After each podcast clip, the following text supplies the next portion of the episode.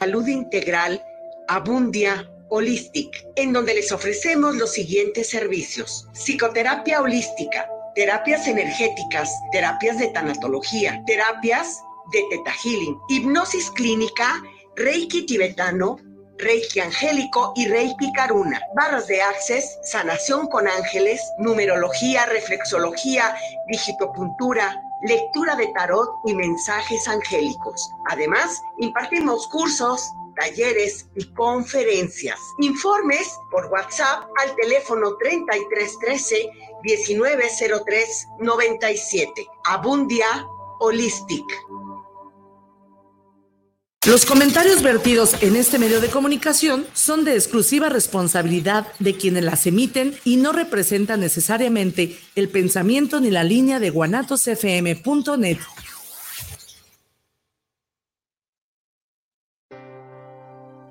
Bienvenidos a su programa Psicoradio, donde tratamos temas del día a día, sus problemáticas y sus posibles soluciones. Comenzamos.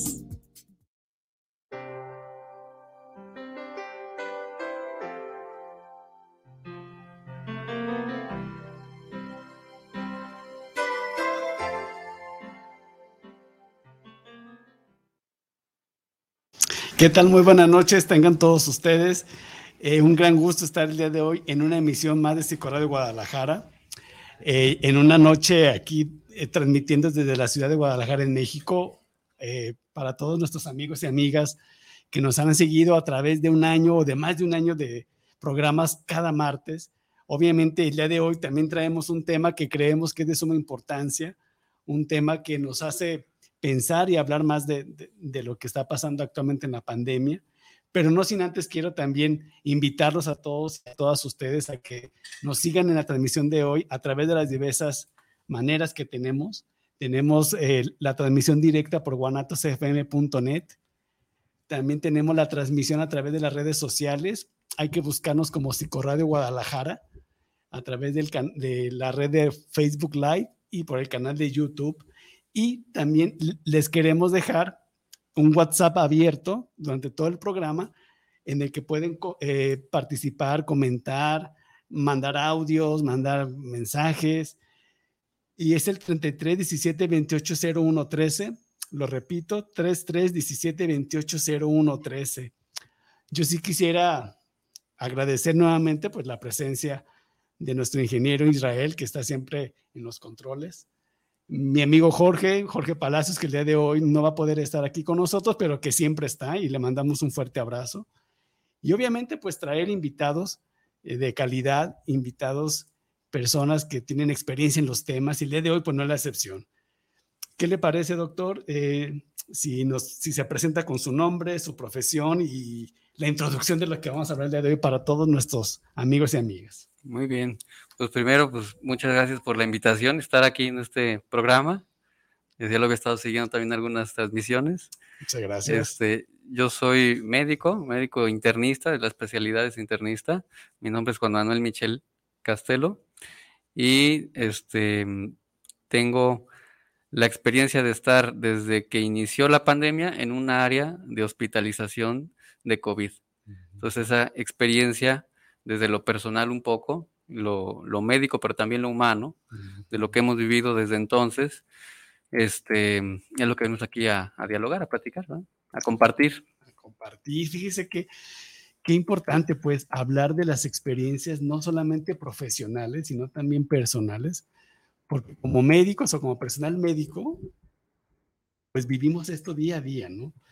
La pandemia, pues obviamente todos hemos escuchado, hemos eh, hablado, la hemos platicado en todos lados, pero queremos aquí, doctor, hablar nuevamente desde usted, desde su experiencia, ¿no? El título que usted nos propuso, que me pareció muy interesante, es el de Crónicas de una pandemia, a dos años de iniciada la batalla, ¿no? Amigos, amigas, pues este es el tema de hoy. Nuestro invitado, el doctor eh, Michel Castelo. Siempre me confundo, doctor, con su nombre, si es nombre Es que en, acoto que del hospital todos me conocen como Michel. Entonces... Juan Manuel Michel. Aquí está y aprovechemos esta oportunidad que él, que nos da su tiempo para platicar de esta pandemia desde este punto de vista mucho más cercano, ¿no?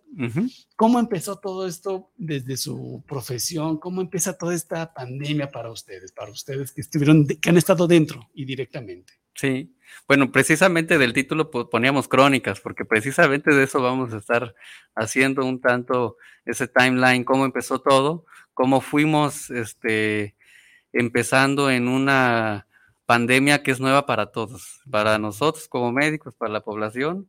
No habíamos vivido algo de estas dimensiones, al menos no en la época moderna. Entonces sí es, creo, eh, pues muy importante tener esa eh, visión retrospectiva, cómo, cómo fuimos viéndolo, cómo lo podemos analizar, qué podemos aprender, qué podemos mejorar, porque aparte la pandemia sigue. Entonces, bueno, el inicio, ¿cómo fue? Em, en el año 2020 estaba, yo ya había terminado mi especialidad, estaba como internista este, en un hospital público en el ISTE, y estábamos este, con estas noticias que venían de China, de Europa, que empezaba el problema de la, de la pandemia. Eh, desde luego que todos nos imaginábamos lo que teníamos fresco en la mente, al menos en el aspecto eh, de colegas o médicos que platicábamos, que era la influenza. Entonces, no sé si usted recuerda cómo se vivió la influenza. Todos, todos proyectábamos algo similar, algo similar, quizás, pues sí, hospitalizados, camas ocupadas, un poco de cubrebocas, un poco de gel y se acabó, vámonos. Un, poco días, ¿no? Semanas. Sí, sí, esa es la expectativa, creo que general. Todos teníamos ese marco de referencia. Después de ver, pues, las noticias, este, las imágenes de China, que estaban con sus trajes especiales, hospitales que construían solo para COVID. Entonces, eso fue un poco ahí generando ya un, impacto, una idea que esto no era tan parecido a lo que conocíamos. Eh, la primera experiencia personal inició por, yo estimo más o menos en el mes de mayo del 2020, que ya hubo un área, ya se empezaron a tener los primeros casos en México. Este, no recuerdo la fecha exacta de los primeros casos, pero habrá sido en abril, mayo más o menos del 2020. Y difícil porque nadie sabía ni desde lo administrativo, ni desde lo médico, ni desde las personas, ni este, de la comunidad, ni de la comunidad eh, la, cómo manejar esta nueva situación. Mucho miedo, eso es lo que recuerdo, mucho miedo. Eh, sobre todo en la cuestión social, mucha incomprensión. Entonces, no sé si también las noticias que los que nos escuchan recordarán eh, que le aventaban cloro a los médicos que iban pasando. Este, digo, situaciones que creo yo, producto de, ese miedo o de esa incomprensión de lo que estaba sucediendo. O sea, como el no comprender lo que estaba sucediendo generaba más miedo, ¿no? Y aparte, todo ese acceso que tenemos ahorita tan, tan fácil, ¿no? De, de enterarnos qué pasa en el mundo, como que también contribuía. Y ese miedo, ¿usted cómo lo veía o cómo lo notaba, doctor? O, ya en las, en las, personas como ustedes que estaban dentro de, esta, de estas áreas de COVID, ¿cómo se empezaban a manifestar estos miedos? Bueno, primero desde la perspectiva del gremio, lo médico. Lo médico, mm, al principio, digamos, los primeros casos que entraban al hospital, eh, las otras áreas médicas que no eran este, medicina interna, que no eran los focos que estaban ahí atendiendo COVID, eh, sí mostraban este, más ese miedo, o sea, esa dificultad para acercarse, a ver cómo, cómo acercarse al paciente, ese exceso de, precaución que creo que en un principio pues es lo, parte de la, la aproximación inicial que se tuvo a, los problemas. En, la cuestión médica creo que es algo que no lo viví o no lo recuerdo como algo que haya afectado el manejo. O sea, creo que la adaptación que tenemos, al menos el grupo de internistas con los que trabajo, estamos ahí, una, una apertura a, darlo todo en cuanto a ciencia, en cuanto a voluntad, en cuanto a experiencia. Experiencia. Sí, en ese sentido creo que no, no lo recuerdo como un factor eh, que me haya impresionado, pero en la cuestión de los pacientes o de la población en general, o incluso de la familia, sí, sí fue, sí fue percibirlo en el sentido de que bueno, al principio el miedo era, no, no, no, no estés ahí, salte de ahí, si ahí la gente se muere. Entonces, eh, en, un principio esa fobia social creo que sí, sí ponía una atmósfera, una esfera densa en, lo que era la enfermedad, más allá de lo médico. Pues. Sí, fíjese, yo recuerdo también ahí en el hospital donde, donde trabajamos, que las personas decían, mejor ni me paro, ¿no? Ni me paro al hospital porque hay este miedo de infectarme o de llevarme el, virus a mi familia. ¿Qué tanto pasaba esto con ustedes que estaban dentro, dentro de estas terapias intensivas, dentro de estos lugares, atendiendo enfermos con COVID? Sí, entonces pues, partimos de esa atmósfera de miedo, ¿no? Creo que lo, que mejor puede definir las primeras etapas del COVID eh, en la sociedad es miedo, mucho miedo. a nivel hospitalario, eh, un poco para que los que nos escuchan se den esa, esa idea, se lo puedan imaginar, era un paciente que, las primeras personas que llegaron con COVID al hospital, una persona que todo el mundo, al, verlo al pasillo, corrían a encerrarse a la primera puerta que veían. O sea, estar cerca de una camilla, todos vestidos con traje este, de protección, era sinónimo de que desde, desde la limpieza hasta el administrativo, hasta el otro paciente que iba pasando, todos corrían. Y sí, sí, sí. Y, bueno, si uno lo percibía, imagínese el paciente. Entonces, ya desde, ya desde la entrada era una situación, pues yo diría un poco traumática para el paciente. Luego entras a una zona donde entras solo, sin familia, cosa que nunca en la historia que tengo de, de vida y de ser médico y de ver pacientes nunca pasa. O sea, situaciones muy especiales, pero regularmente no sucede. Entonces, estar consciente de que tienes una enfermedad nueva, de que la gente se está muriendo del otro lado del mundo por esa enfermedad, de que tu sociedad te está diciendo, este, hazte un lado porque me vas a contagiar. Este, y dentro de hospital estar solo también. Entonces yo creo que del miedo social y colectivo pasamos al paciente enfermo con soledad. Y esa soledad seguramente ustedes que estaban, que han estado ahí directamente, ¿qué tanto afectaba la salud o qué tanto se convertía en un, en un ingrediente para la recuperación? Sí, yo creo que sí, sí era un factor muy importante. Sigue siendo, pero al principio en ese contexto de fobia y de miedo era más intenso.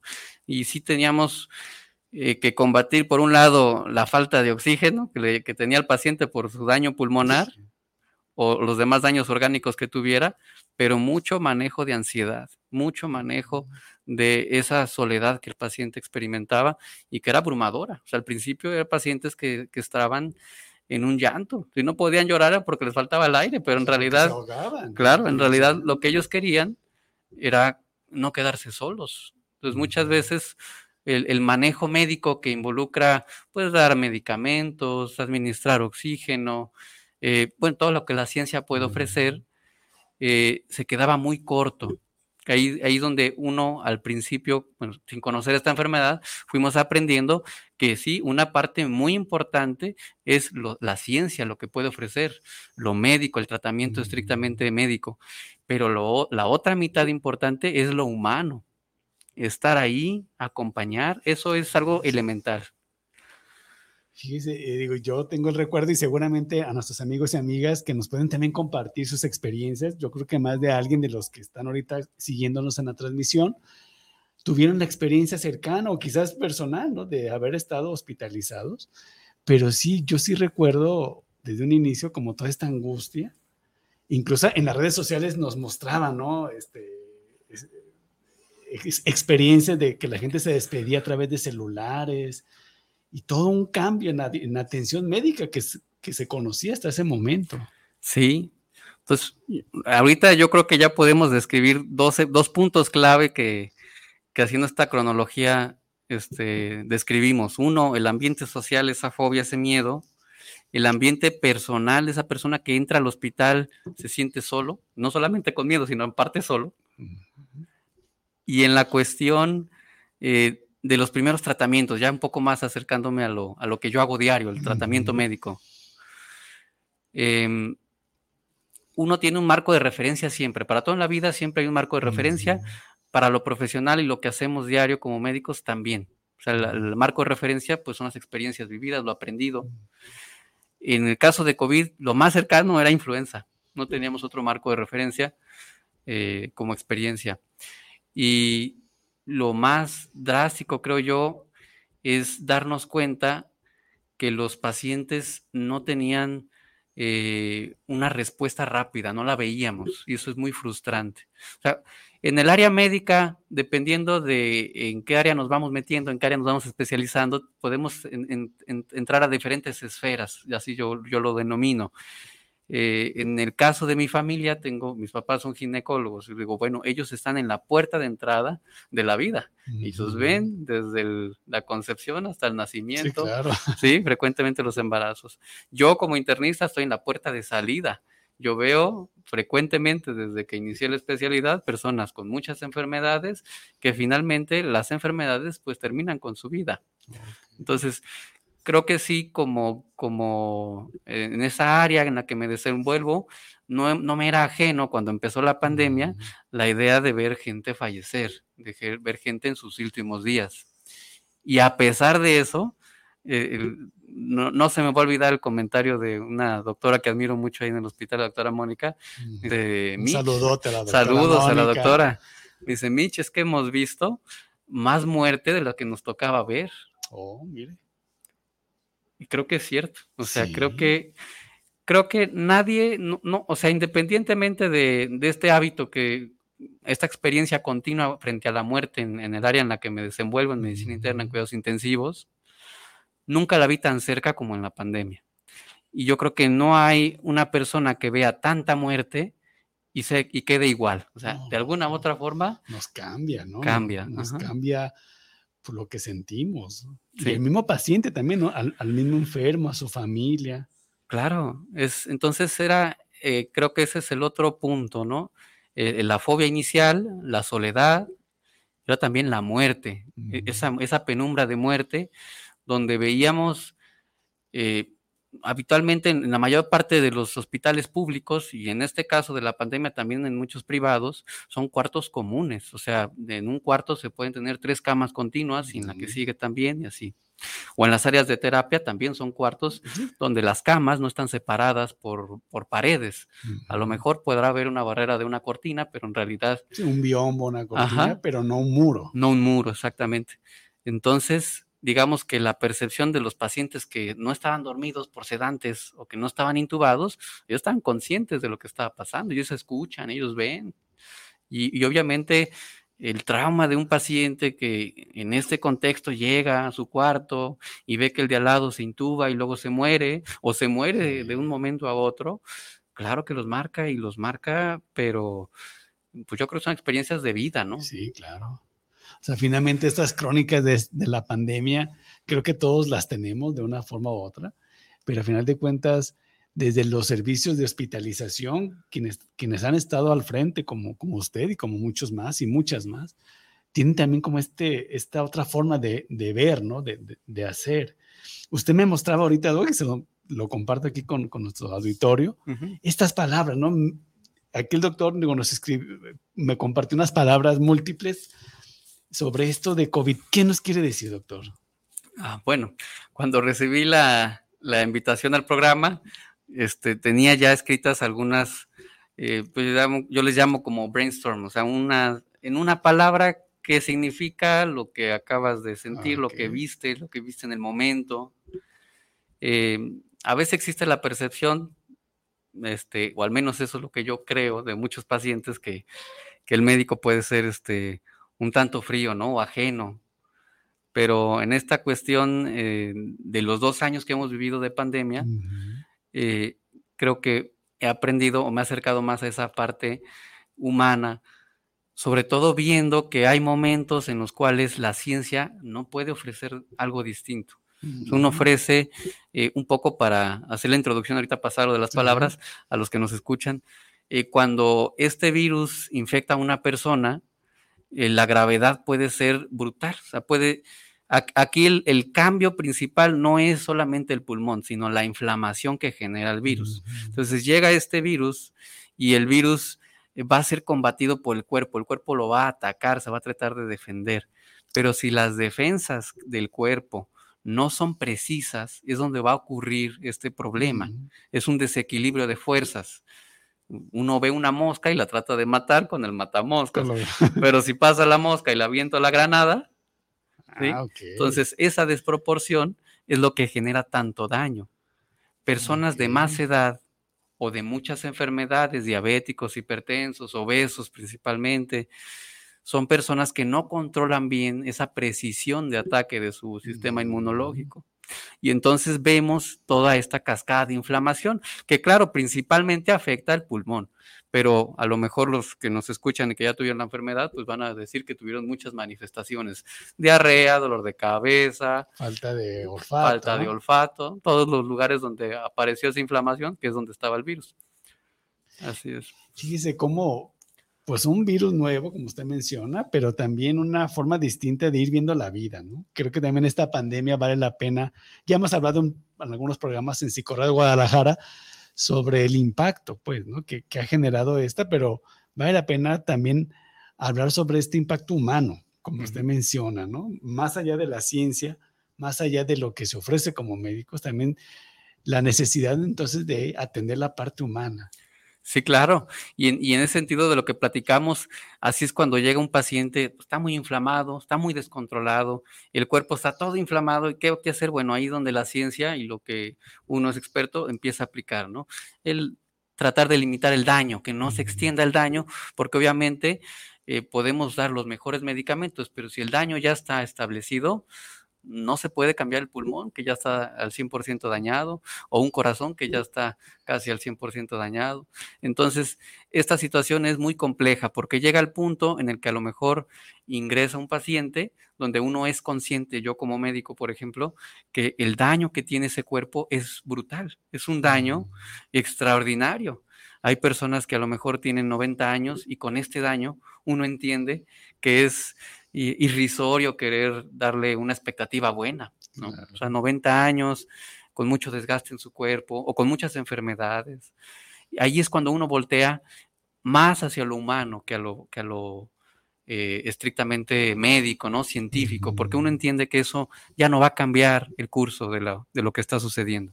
Sin embargo, este acompañamiento humano sí puede cambiar, Sí, el acompañamiento humano es muy importante, es muy importante. Eh, inicialmente, bueno, ahí en, el hospital, en un área de cuidados paliativos, está eh, Rocío Gechi, la persona que le mando muchos saludos, nos apoya mucho ahí en el hospital.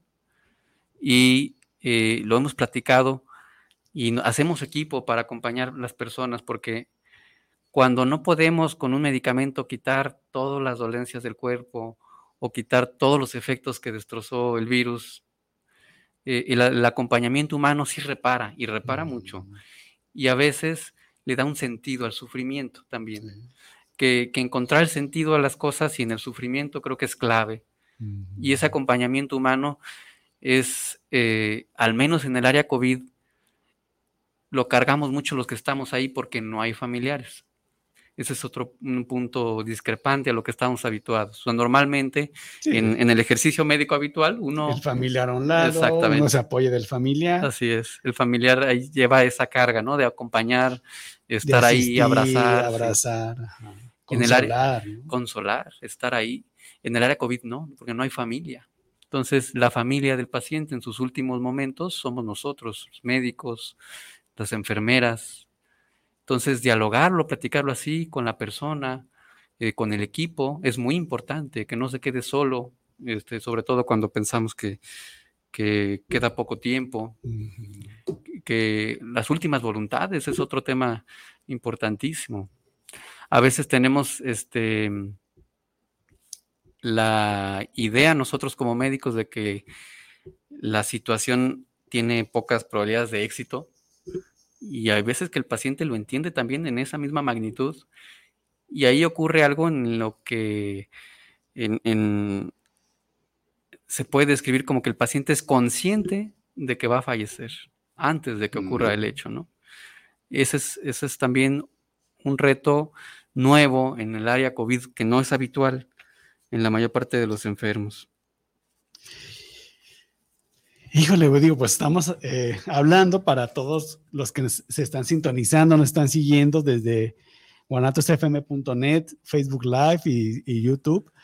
Estamos hablando de crónicas de, la pandemia, pero desde un personaje, desde una persona, desde un profesional que está directamente al frente, ¿no? Sobre estas palabras, doctor, antes de irnos a, al corte de, comerciales.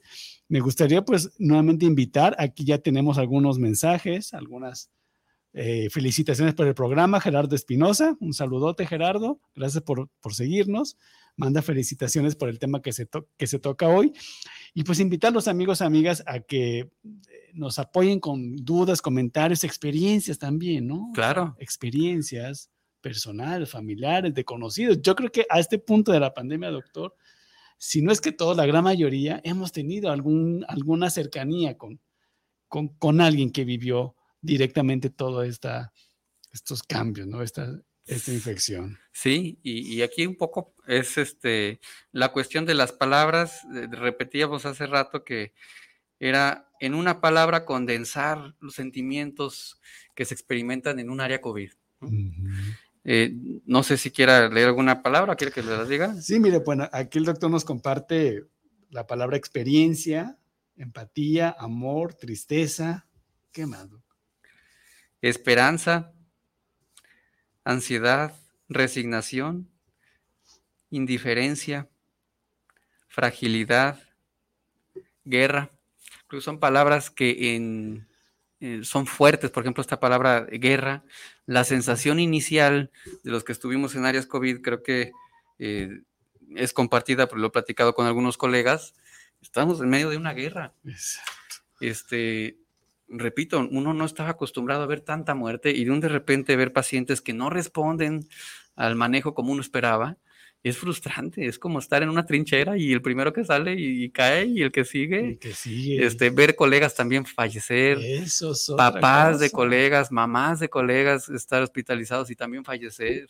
Entonces es, un dolor y un olor que parece guerra, o sea, no hay otra, otra palabra que, que pueda sí, significar. doctor, digo rápidamente para todos nuestro, nuestras personas que nos siguen y, comparto que también yo en el servicio de psiquiatría del hospital falleció una colega. Y también cuando yo recibí la noticia vía telefónica, realmente me dejó helado, ¿no? Mm, eh, esta colega habíamos entrado igual ella y yo teníamos la misma, el mismo tiempo trabajando juntos y siempre muy cercanos en el servicio y de repente está tan de frente de manera poco esperada, ¿no? O, no esperada realmente, ¿no? Sí. Y creo que ese es el mensaje que usted nos quiere dar.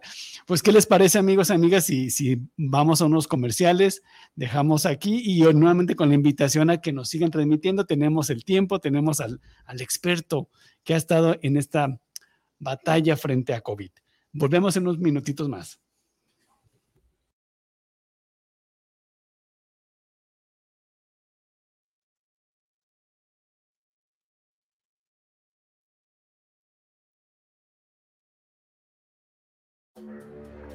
Esta es tu sangre cuando te inyectas. Esta es tu sangre cuando inhalas.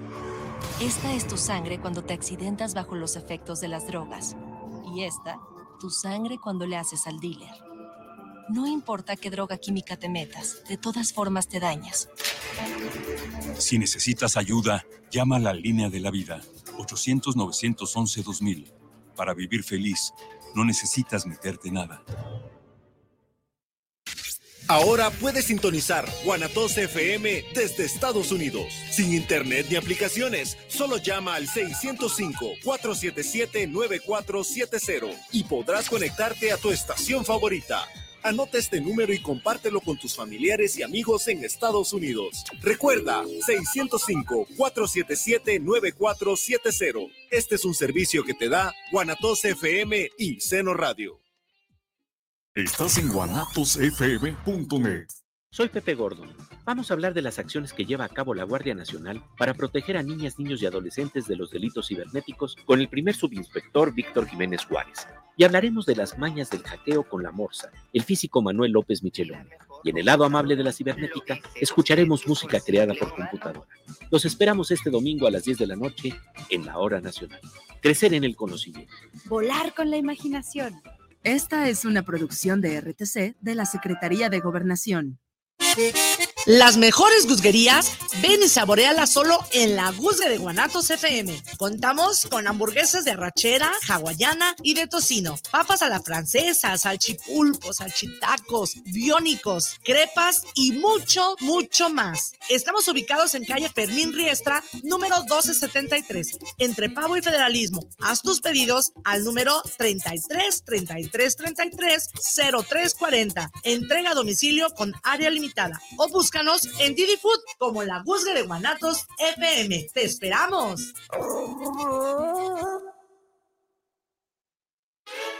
Semillas JS, empresa dedicada al mejoramiento genético para ayudar al productor y al campo mexicano, ofrece una amplia variedad de semillas híbridas para siembra de maíz. Contamos con híbridos especialmente para forraje y para trilla de grano blanco y amarillo e híbridos para cosecha de hoja, para tamal y también híbridos celoteros. Semillas JS se adapta perfectamente a siglos de temporal de lluvia y a terrenos con sistema de riego.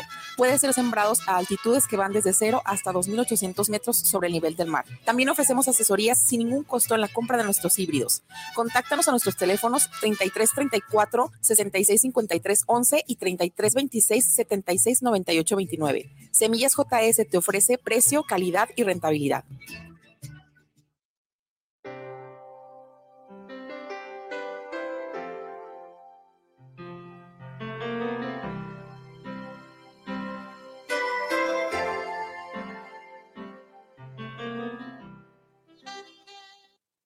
Y aquí estamos de regreso, eh, amigos, amigas, desde la ciudad de Guadalajara, Jalisco, transmitiendo un programa más de de Guadalajara, invitándolos pues a que nos sigan compartiendo sus experiencias, sus opiniones. Tenemos ya aquí varios mensajes que ahorita vamos a compartirles, precisamente hablando de, de todas estas vivencias de la pandemia, pero también ahorita hablaba con el doctor Michel también de las secuelas ¿no? que está dejando esta pandemia familiares, económicas, psicológicas. Pero mire, doctor, Jesús Quevedo dice, muchas gracias por el programa y pone una manita como de excelente, ¿no? Roberto Marín, gracias por tan interesante tema. Y comenta, mis enfermedades mentales se agudizaron durante la pandemia. Ah, mire, tenía miedo, me generaba ansiedad y me volví un ermitaño. Mi miedo era salir. Lo que decíamos, ¿no, doctor? Estás secuelas o cómo llamarle. Yo, yo hago un paralelismo precisamente con la guerra. Yo creo que la guerra, el campo de batalla es estar ahí en áreas de COVID o donde la persona fallece, que a veces ha sido en casa también o en la zona de urgencia. Es cierto. Entonces, ese es el epicentro de la guerra, de la batalla. Y ahora viene todo el fenómeno que acompaña a las guerras, la posguerra, que siempre es un fenómeno de reestructuración social y que no necesariamente es rápido, a veces tarda el doble o el triple que la duración de una guerra. Entonces yo creo que vamos a enfrentar y estamos enfrentando lo mismo. Eh, eh, precisamente le comentaba que de camino escuchaba que estamos cerca de estar en el, segundo país a nivel mundial que más huérfanos va a dejar la pandemia. Entonces, eh, sí es un problema no solamente de, salud estrictamente, sino ahora social de hecho, cuando hablamos de COVID y que lo hemos platicado ya un poco más académicamente en, algunos foros, COVID, hablar de COVID es hablar de todo, es un, fenómeno social total, así se llama, social total, quiere decir toca todas las esferas de una persona y por lo tanto de la sociedad. Fíjese que, qué palabras, ¿no? Digo, que, que, hasta hace un año y medio previo no eran conocidas y ahora ya son del, del lenguaje médico. Dice Maya Rubalcaba Guzmán, simplemente el miedo a ir al, al hospital por la creencia de que si te hospitalizaban salías muerto. La ignorancia, la mala información recibida y la automedicación y o el exceso de medicación fueron y son los peores enemigos en estos tiempos. Sí, de acuerdo. ¿Qué nos puede decir, Doc? Eh, es, esta situación ha ido evolucionando en dos años, pero sí en el rango eh, el contexto cultural influye mucho al momento de las decisiones críticas. Por ejemplo, cuando un paciente llega al área de terapia o al área de la cama de hospital y se enfrenta a la decisión de si se va a intubar o no intubar. Este creo que es un tema muy importante de que los que nos escuchan presten atención, porque a veces existe la idea, eh, que decíamos paralela de lo que han escuchado o de lo que les han dicho o de los que creen que es una intubación. La intubación, en el caso de COVID, al menos en el área del equipo que, estamos allí en, el hospital, es el último recurso, pero no por ser el último recurso significa que no, e, no sirve. ¿no? Hemos tenido eh, muchos casos que lamentablemente fallecieron, pero también hemos tenido casos que fueron éxito, que salieron con vida gracias a la intubación. Entonces ahí luchamos mucho con esta cuestión de miedo o de conciencia que yo llamo un poco cultural, porque son ideas preconcebidas que ya traemos eh, por lo que escuchamos en la familia, en el contexto social, los amigos, como lo que nos comentaban de yo no voy al hospital aunque tenga COVID, porque si voy me muero allá. Salgo muerto, ¿no? Decían. Y eso nos enfrenta a problemas como el que cuando llega el paciente ya es muy tarde, ya no podemos frenar la inflamación. Lo que pudimos haber hecho, ya no podemos hacerlo. O sea, aquí en COVID es muy importante el tiempo de tratamiento. Eso es, algo elemental. ¿Por qué? Porque decíamos al principio, es un fenómeno expansivo de inflamación. Si yo puedo contener esa inflamación, es lo que me va a dar mejores resultados. Ya después deshacer eh, esos daños es cosa muy difícil. O sea, la recuperación, y es que también lo platicábamos, es muy variable, pero en los casos graves puede ser muy prolongada, años o incluso nunca tener una recuperación total. Oh, la experiencia de ustedes está mostrando que no siempre hay una recuperación plena. En los casos graves, no. Y a veces no es este continua. Digamos que hay personas que tienen una recuperación casi total en dos semanas y hay personas que pueden tardar nueve meses. Es variable. Eh, las secuelas pueden ser relacionadas a la gravedad o no. También hay personas que fueron COVID leve no tuvieron oxígeno, necesidad de estar hospitalizados, no tuvieron nada de eso, y aún así, tres, cuatro meses y siguen con secuelas, no huelen bien, se sienten cansados, no duermen bien, refalea, etcétera. Entonces, todas esas, eh, fatiga, todo eso limita las actividades y son secuelas de la enfermedad. Fíjese qué importante. Carla Muñoz, que es una gran amiga mía y de Psicorra de Guadalajara también, dice, esta pandemia, aparte de mostrarnos vulnerables, creo nos mostró que nos falta mucho por aprender como seres humanos. En educación, tolerancia, información y tantos valores que no tenemos. Sí, es una crisis. Eh, todas las crisis sirven para eh, poder aprender de la crisis, poder mejorar, ver en dónde estamos parados. Y creo que también es, es, es, a cierto punto una radiografía de cómo estamos. Las crisis nos hacen ver una radiografía de la sociedad, de la calidad este, que tenemos como personas de esta sociedad. Irma Lisset Michel Reynoso, dice, muy importante este tema. Seguro. Ya, saludos. La conoce, ¿no? Sí, familiar, sí. imagino por el apellido. sí. Muchos saludos hasta allá de Mazatlán. Ah, de Mazatlán, miren, pues gracias por sintonizarnos en esta transmisión de hoy. Hans Hans, que es un alumno mío también de la carrera de medicina, un, un saludote, Hans. Dice saludos al doctor Michel Castelo, muchas felicidades y enhorabuena a este programa de parte de Adriana. Pues es lo que... Sí. Oiga, y, entonces eh, nos decía que las secuelas no siempre son recuperables, que muchas veces se dé lo que se dé medicamento, no hay una recuperación total, ¿no? En la mayor parte de los casos hay una recuperación gradual, pero sí hay un pequeño porcentaje en los cuales a lo mejor, por ejemplo, el olfato no se va a volver a recuperar a la capacidad previa pero en su mayoría la recuperación se acerca, no siempre supera la, la previo, ¿no?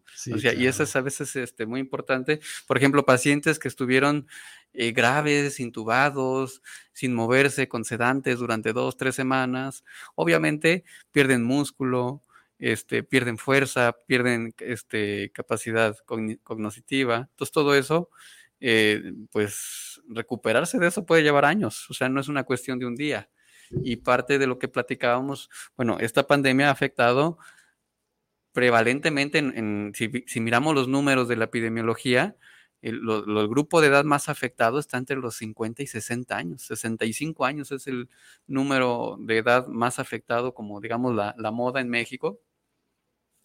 Pero es población que en su mayoría son jefes de familia. Entonces el sustento económico, el equilibrio de la familia es a lo que nos vamos a enfrentar en los próximos años. Sí, fíjese, y decíamos fuera de, del aire, pues en, el, espacio de comerciales, toda esta reestructuración familiar, social, comunitaria, ¿no? Yo le compartí a Doc que en, en el trabajo que yo realizo como médico psiquiatra, me ha tocado pues también como eh, atender personas con múltiples pérdidas y múltiples cambios inesperados y que tienen que hacer frente, ¿no? Con los recursos que tienen, con lo que están ahorita viviendo y hacer frente pues a lo que viene, al futuro. Sí, es este, a veces es desesperante este, ver lo que hemos caminado y que todavía seguimos navegando, porque por ejemplo, también lo comentábamos, ahorita estamos en las noticias viendo cómo está sufriendo Europa la cuarta ola. Y en todas las olas que estuvieron en Europa seguimos nosotros, o sea que ahorita estamos esperando a ver cómo nos va. Claro, los, los casos ahorita sí van a la baja, pero estamos este, con la incertidumbre. Esa es otra palabra, creo, clave aquí en COVID, la incertidumbre. por aquí viene, ¿no? sí, así es. Entonces, eso es lo que estamos esperando. Y esta cuarta ola, bueno, esta, ya no sé cuántas olas van, pero de cuentas creo que estas olas mm, se, se, van viendo anunciadas, ¿no? Como que uno la vislumbra a lo lejos, pero sabemos que, que en algún momento va a llegar. Sí, estos cambios que, que hay en la, en la, epidemiología también afectan en la cuestión eh, organizacional.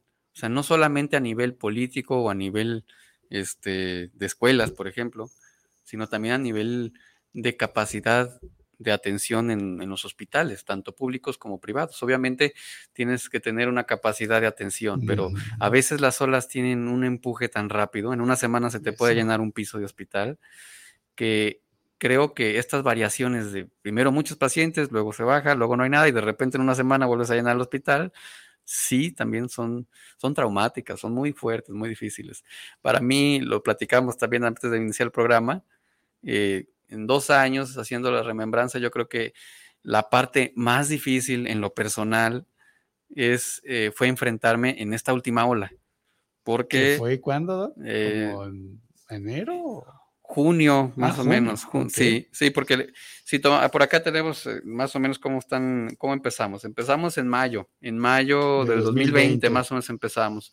En agosto del 2020 fue la primera ola. Ah, ok. Sí diciembre, enero, ya acabando el 20, empezando el 21, ahí sí fue un pico tremendo, tremendo. ahí en el hospital, la mitad del hospital era COVID, lo vivimos, ¿no? Sí, sí, claro. Este, y ya la cuarta ola, que fue acá hacia agosto, el pico de la cuarta, de la tercera ola, perdón, este, agosto ya de este año. De este año, agosto, que empezó por ahí de junio, julio, en julio más o menos empezó a subir drásticamente hasta alcanzar el pico en agosto.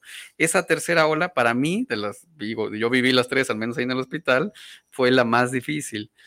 Eh, ¿Por qué? Por esto que platicamos, ¿no? Un poco eh, despertarte un día y encontrar el, piso lleno de pacientes, muchos graves, muchos a punto de fallecer o requiriendo procedimientos este, invasivos y este, tener que, digamos, como reagrupar, ¿no? Toda la, toda la gente, todo el arsenal y bueno, son situaciones que creo allí es donde encuentro esos paralelismos con la guerra. Eso, ¿no? Guerra.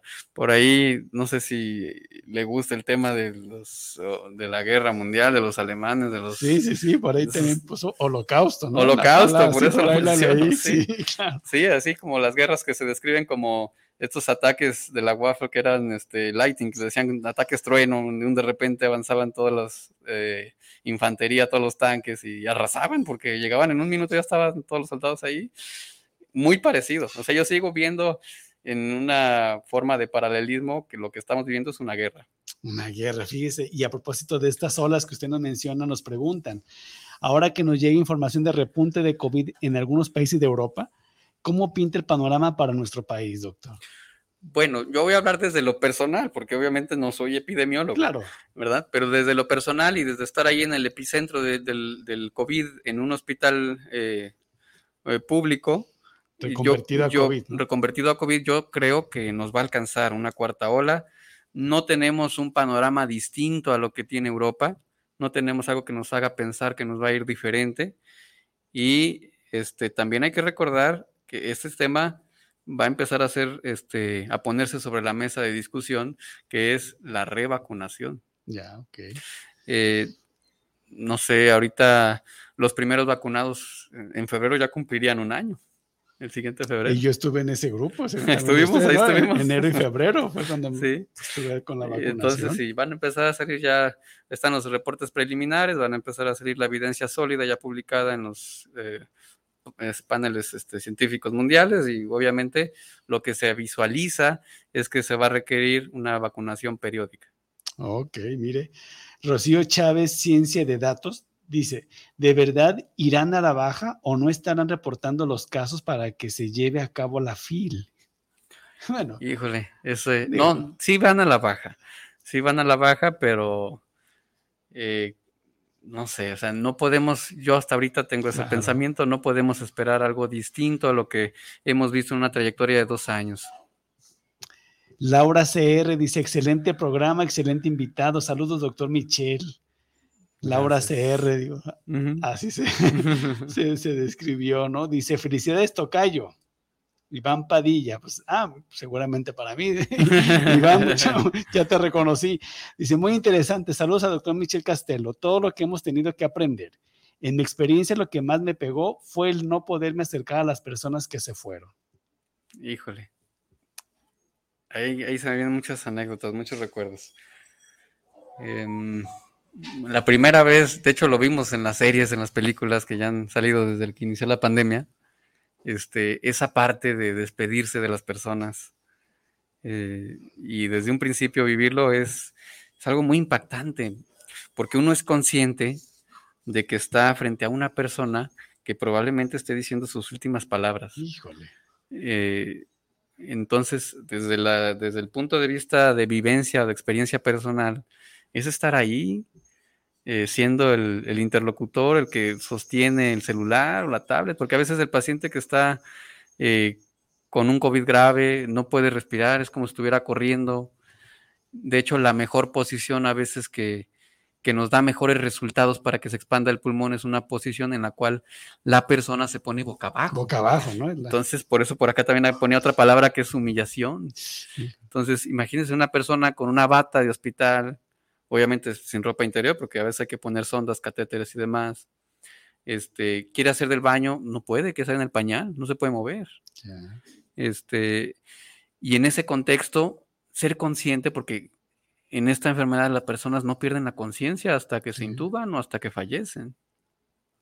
Entonces, ser conscientes de eso y además el miedo, la ansiedad, el saber que se van a, probablemente este, vayan a fallecer o, o vayan a ser sus últimas palabras con su interlocutor, que pues uno busca comunicarlos con la familia, ¿no?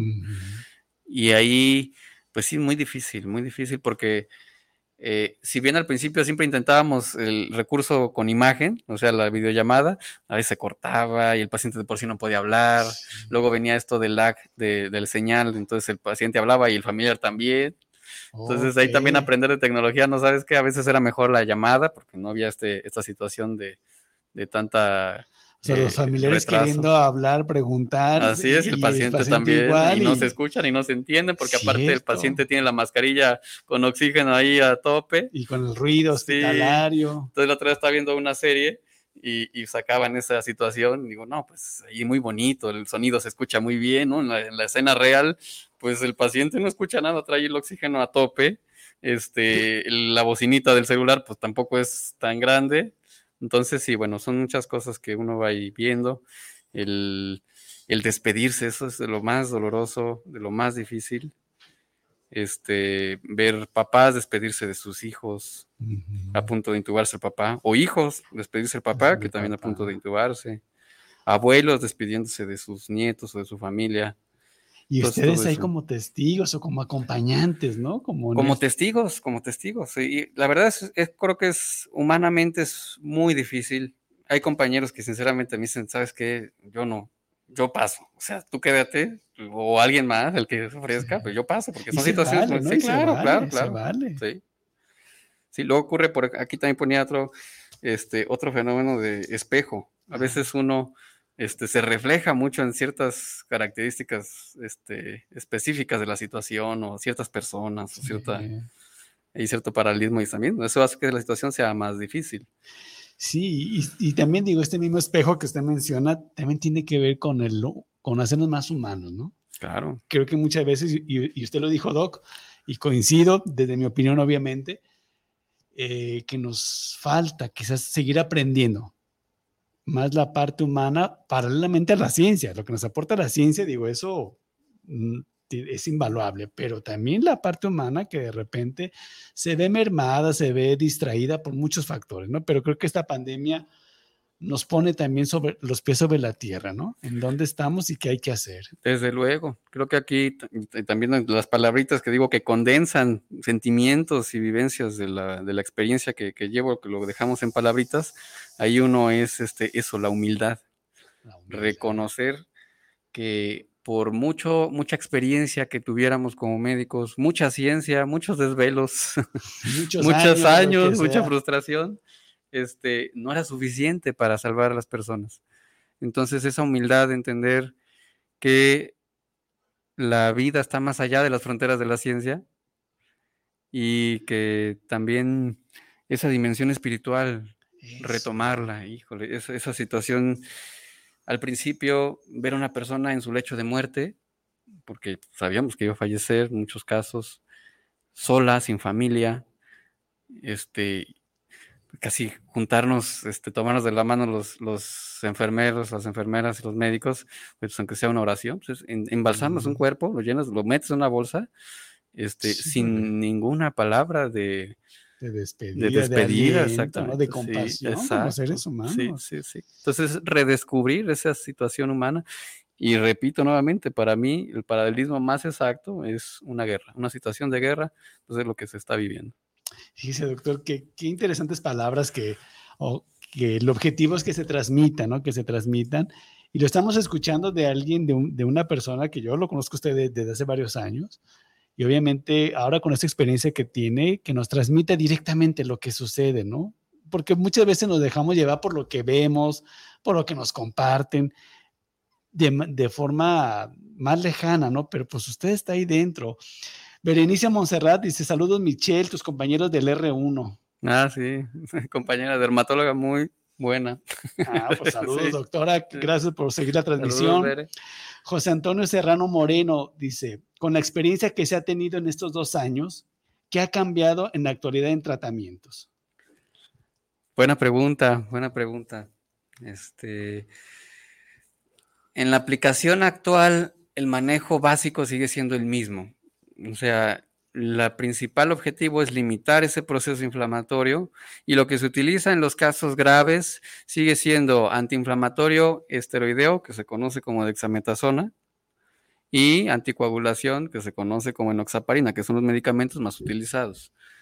La suplementación de oxígeno y otros medicamentos están en debate en cuanto, más bien, otros medicamentos están en debate, ¿no? Pero todos llevan esos dos componentes del tratamiento, además del oxígeno. Eh, sí hay nuevos avances, hay también potentes antiinflamatorios nuevos, anticuerpos monoclonales como el tocilizumab, por ejemplo, pero no son de aplicación universal, son de costo elevado, tienen complicaciones potencialmente graves.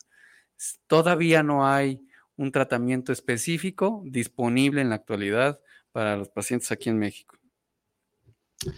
Híjole, doctor, pues a nuestro amigo Jorge Palacios, que también nos manda un WhatsApp. Saludos, excelente programa y gran invitado. Jorge, un abrazote, hasta donde estés. Doctor, pues ya estamos cerrando el programa, digo, con, con una temática que seguramente eh, pocos tenemos la oportunidad y la experiencia de compartir tan de cerca con alguien que está trabajando directamente, ¿no? Al frente de la pandemia. ¿Con qué quiere concluir para nuestra audiencia? Le gustaría, eh, con, qué le gustaría concluir, qué mensaje quiere dar y sus datos, en dónde lo pueden encontrar, dónde se van a acercar para buscarlo, para alguna asesoría, consulta o lo que sea. Sí, bueno, como palabras de conclusión, yo diría que después de estar dos años en lo que, después de toda la plática, seguimos denominando como una guerra, eh, y vivir estas experiencias en el final de la vida, a pesar de tanto sufrimiento, en ese sufrimiento, nunca hay que perder la esperanza. Hemos tenido pacientes que ni el paciente ni nosotros esperábamos el éxito y sucedió el éxito. Entonces la esperanza nunca se debe perder. Y en segundo lugar, la cuestión este, de saber que eh, la muerte es algo que a lo que no podemos escapar como personas y volver a verla a la cara. Quizás como sociedad moderna estamos un poco ya este, pensando que la muerte no nos va a alcanzar hasta que seamos viejos, pero esto nos vino a recordar que está presente y en cualquier momento puede aparecer. Este, los datos de contacto, pues me pueden buscar en Facebook como Doctor Michel, Manuel Michel, y ahí aparecen mis datos de contacto, me pudieran contactar o este, a los teléfonos también del consultorio que también ahí aparecen en esa página. ¿Los quisiera compartir aquí, doctor? Sí, 36 15 48 58 es el número del consultorio, 36 15 48 58. Híjole, doctor, pues muy agradecido a nombre de Psicología de Guadalajara, a nombre de Jorge Palacios, Iván Gutiérrez. Muchísimas gracias, doctor, por su tiempo, su experiencia. Jesús que veo, muy buena información. Gracias. Último mensaje que nos llega. Doctor, pues mil gracias. Nosotros también nos despedimos muy contentos. Hubo mucha participación y todavía seguramente va a haber más. Pues esperamos la siguiente semana, amigos, amigas, para que nos sigan con las siguientes transmisiones. Jorge, un abrazote. Nos vemos aquí el siguiente martes y como diré mi buen amigo Jorge Palacios, sean felices. Doctor, muchas gracias. gracias Buenas a noches. todos por su atención. Hasta luego.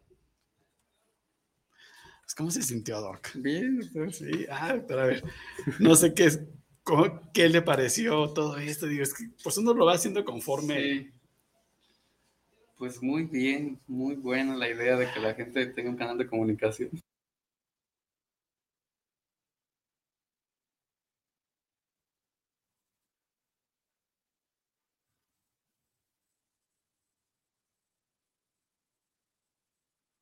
Este fue su programa Psicoradio, donde usted quedó informado de los temas vividos día a día, sus problemáticas y sus posibles soluciones. Nos escuchamos el próximo sábado en punto de las 3 de la tarde por esta señal, guanatosfm.net. guanatosfm.net.